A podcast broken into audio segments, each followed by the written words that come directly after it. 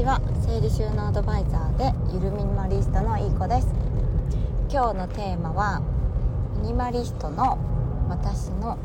思考についてお話ししようと思います。私だけがそうなのかミニマリストさんみんな多くのミニマリストさんがそうなのかは分かんないんですけど結構物事もシンプルに考えてる人が多いというか私は結構物事をシンプルに考えてるっていうところです。ミニマリストになる前はあの本当によく深く物事を深く深く深くというか深いわけじゃない。なんか自分でひねくれて考えすぎていてこうや言ったってことはこうじゃないかとかこの出来事が起こったっていうことはこういうことが意味するんじゃないかとかなんかすごい今言った説明よりもさらにひねくれて考えていたりとかしてで結構病んでしまったりとか本当に過呼吸とか不安神経症とか、あのいらぬストレスをすごく抱えていたんですけどもこう、まあ、ミニマリストっていうかゆるゆるですけどねゆるミニマリストになってからは以前に比べて物事をかなりシンプルに単純すぎるほど単純にあのあえて考えています。もちろんあの深く物事を思慮深く考えた方がいいことってまあいろいろそのジャンルジャンルによってもあるとは思うんですけども普段の日常の中でその全てにおいて深く考えたりとかちょっとスピリチュアルに寄らせてみたりとかなんかそのあまり深く心理とかについたりとかっていうのはあまり考えなくなりました。うん何を話そうかって思って決めたのに忘れたっていう、まあ、とにかくなんかこう例えば人と話してて傷つくこと言われたとかあるじゃないですか。その傷つくっていうのもそんなに深くあまり考えないようにしています。で単純に考えるっていうのも傷ついた傷つかされたとかあの人は意地悪だとかそういう単純な考えとかではなくって、まあ、傷ついた傷ついたと思ったとかね。傷その人は悪気があったわけじゃなく、まあ、自分が単に何か自分のプライドとか信念を何かの勘違いからあの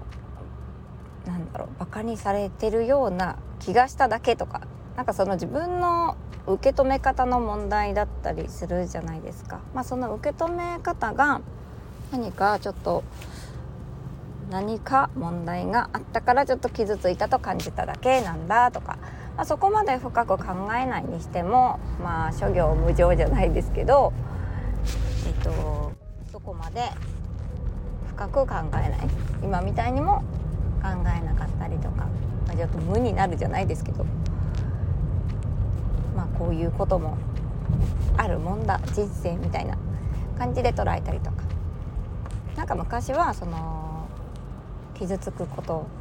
傷ついたり自分が何か誰かの言動で傷ついたりした時ってあの人はこうこうこういうなんか気持ちで何かこういうことがあったから誰かを傷つけたくなったんじゃないかとかなんかそんな風に思ってたんですけどでもそんなこと考えてもしょうがないしそんなことないかもしれないしその傷つかせようと思って言うとかなかなかないですよね。まあ、あるかもしれないけどそれを考えたところで本人にしかわからないし傷ついた傷つかないっていうのはもう受け取り側受け取り手の問題だったりとかすることが多いのかなって思ってるのでうんこんな感じであまり深く考えないっていうのがすごくシンプルであのいつもご機嫌でいられる秘訣なのかなって思います。で私がそのゆるミニマリストを今続けている理由っていうのも今の自分ではそのたくさんの物事をいっぺんに抱えるとやっぱりポロポロ抜けが出ちゃったりとかその器用な方のように物事をまんべんなくあの頭を切り替えてこなすっていうことが結構難しく感じているっていうところもあってなるべくタスクは少なくしたいって考えてます。昨日こう自分は自称 HSP だから目に映る日常的なものが情報が多ければ多いほどストレスを抱えやすいっていう話をしたんですけどもそのじゃあ犬の毛一本にしてもいつも目にしていてこう風景のようになってはいるけど何も感じてないわけではない。あ掃除しなくちゃなっていう考えがきっとどこかでよぎったりとかあとはそうですね家の中でなんか物が転がってたりするとああこれ片付けないとなとか無意識でもよぎると思うんですよね。それが自分の家の中だからよぎることであって他人のお家に上がらせてもらった時っていうのは自分がやるべきことではないのであの人様のお家がにたくさん情報があろうがなかろうが私にとってはそのああやらなきゃ片付けなきゃとかってそういうことはあのそういう義務はないので、ね、お友達のお家とかっていうのは全然ストレスとかでも何にも感じない。実家に帰ってもたくさん物あるけど全部自分が片付けないといけないとかそういったわけではない今のところ。だからまあそんなにストレスは感じなかったり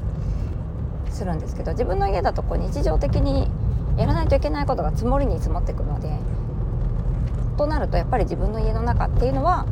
必要最低限のものだけにすることで私の中では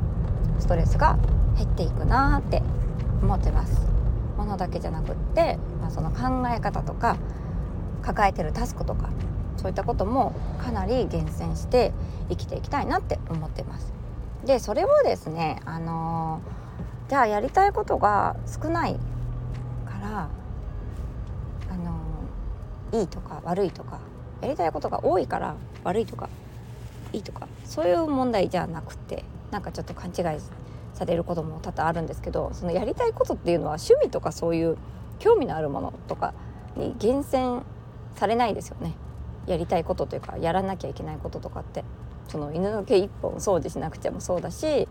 靴下転がってた片付けるっていうのもそのややりたいことというか片付けたいですよね。こうしたい。こうしたいことでそれが叶わないことがたくさんあると人間はストレスなんだそうですよ。なのでこう趣味がたくさんあるからそのストレスかって言ったらそうじゃないんですよね。じゃあ趣味たくさん持っちゃいけないんですかとかってそういうわけでは、うん、それを言ってるのではありませんっていう感じです。わかるかな？なんかそのこうしたいって思ってることって趣味だけじゃない、うん、何をするにもその行動を起こすそのモチベーションというか料理するにしてもそうだし車運転するにしてもトイレに行くために歩くとか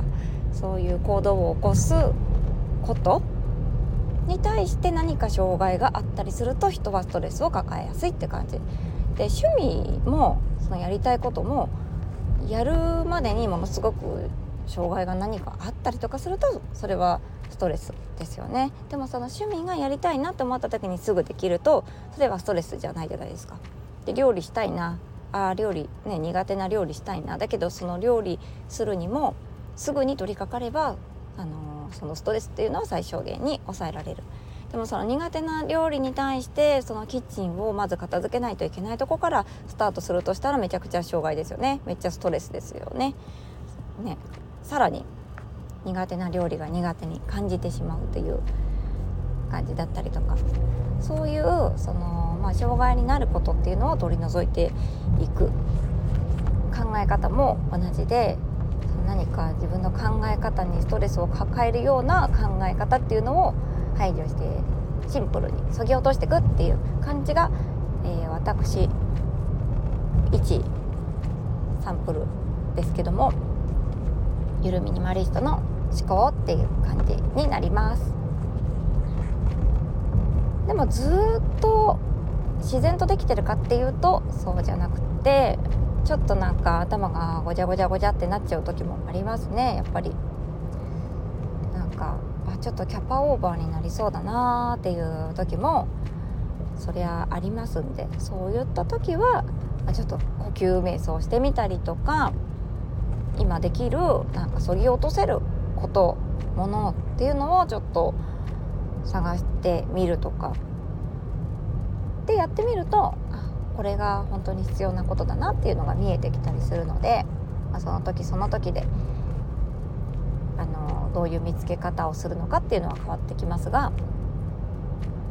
はい常にシンプルに